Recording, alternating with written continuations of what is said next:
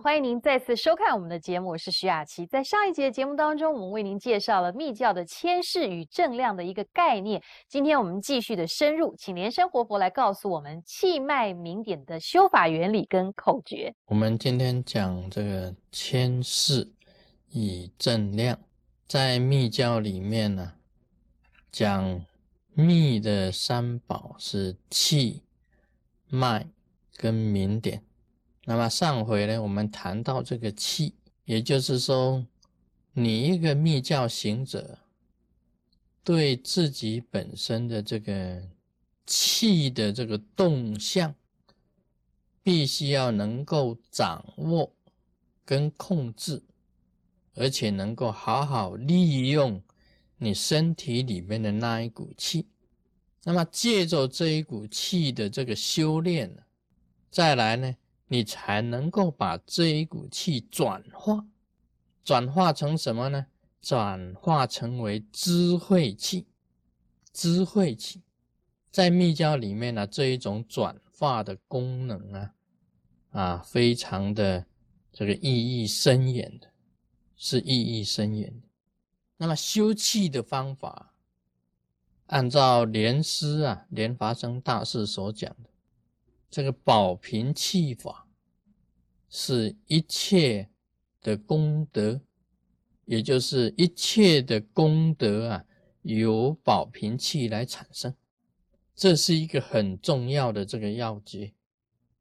也就是说，你把这一股气啊进到你的身体以后，然后降下，降到丹田的地方。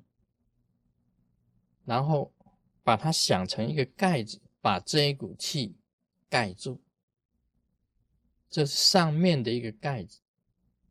那么再把下行气提起来，把身体里面的下行气提起来，是另外一个盖子。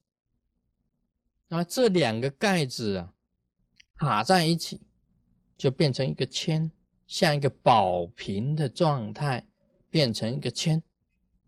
这一股气在里面呢，就是叫做保平气。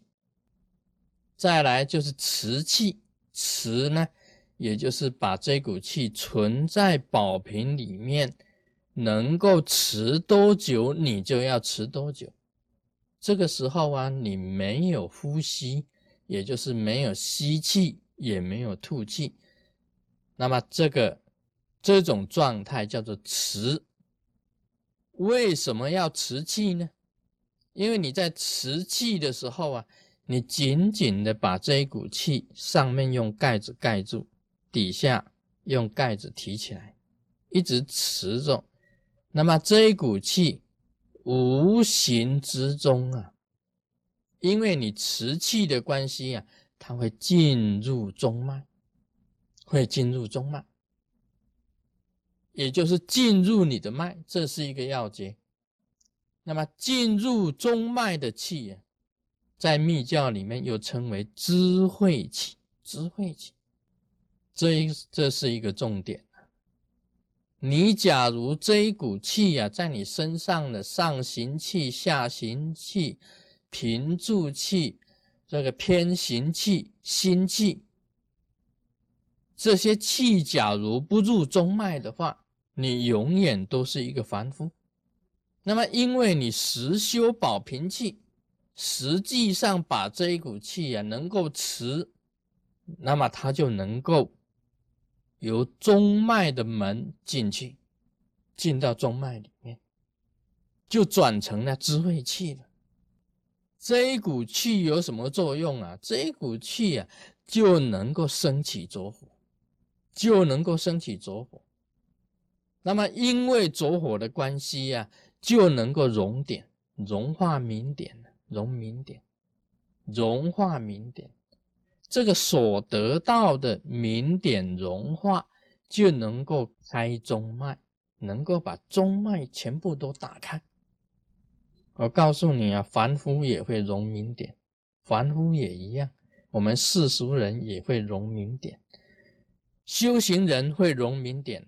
凡夫也会融明点，但是凡夫融明点的方法是这样子：当他的气在动的时候，只是外气在动，而不是内气。它融化了明点以后啊，那个明点就唰就跑掉。它也会融明点呢，那么融了明点呢，它会产生热，产生热量，在它身体里面会产生热量。那么热量啊，明点一融啊，这个明点就外露，这就是凡夫在融明点，就是外气产生外露。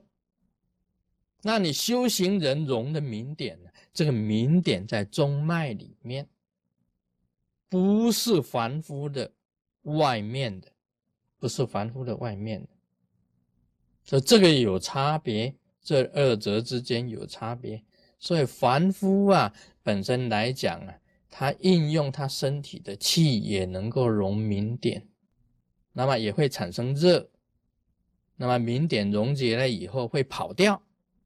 圣人本身所融的明点也会产生大热，一样会产生大热，但是他这个这个种明点不会跑掉，而是开了中脉，开中脉。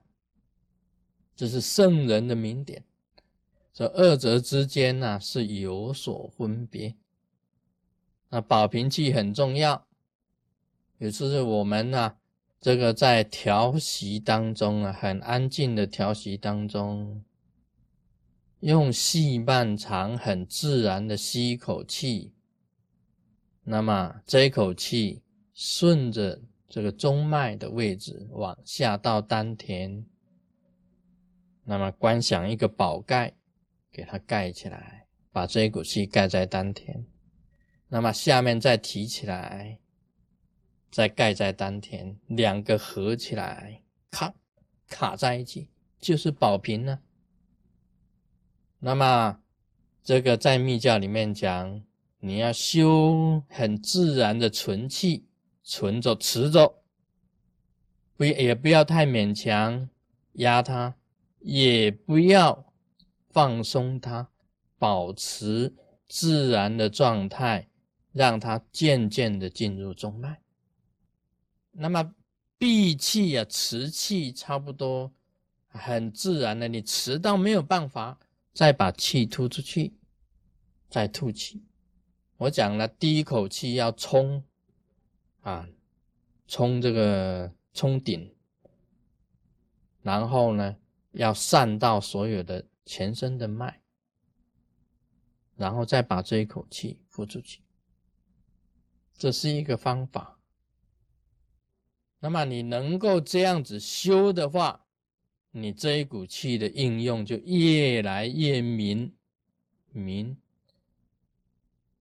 越知道这一股气在哪里，越来呢啊越坚固。这一股气啊，在运作起来就越来越坚固啊。第三呢，你有了这一股轰袭的这一种力量产生出来，就产生了力，又坚固又有力又明这种现象。将来这一股气啊，你升起着佛，就是佛跟光明啊。这个就是一般来讲我们在。密教里面修行啊，这个修气最重要的一个法，讲到这里，Om Mani Padme Hum。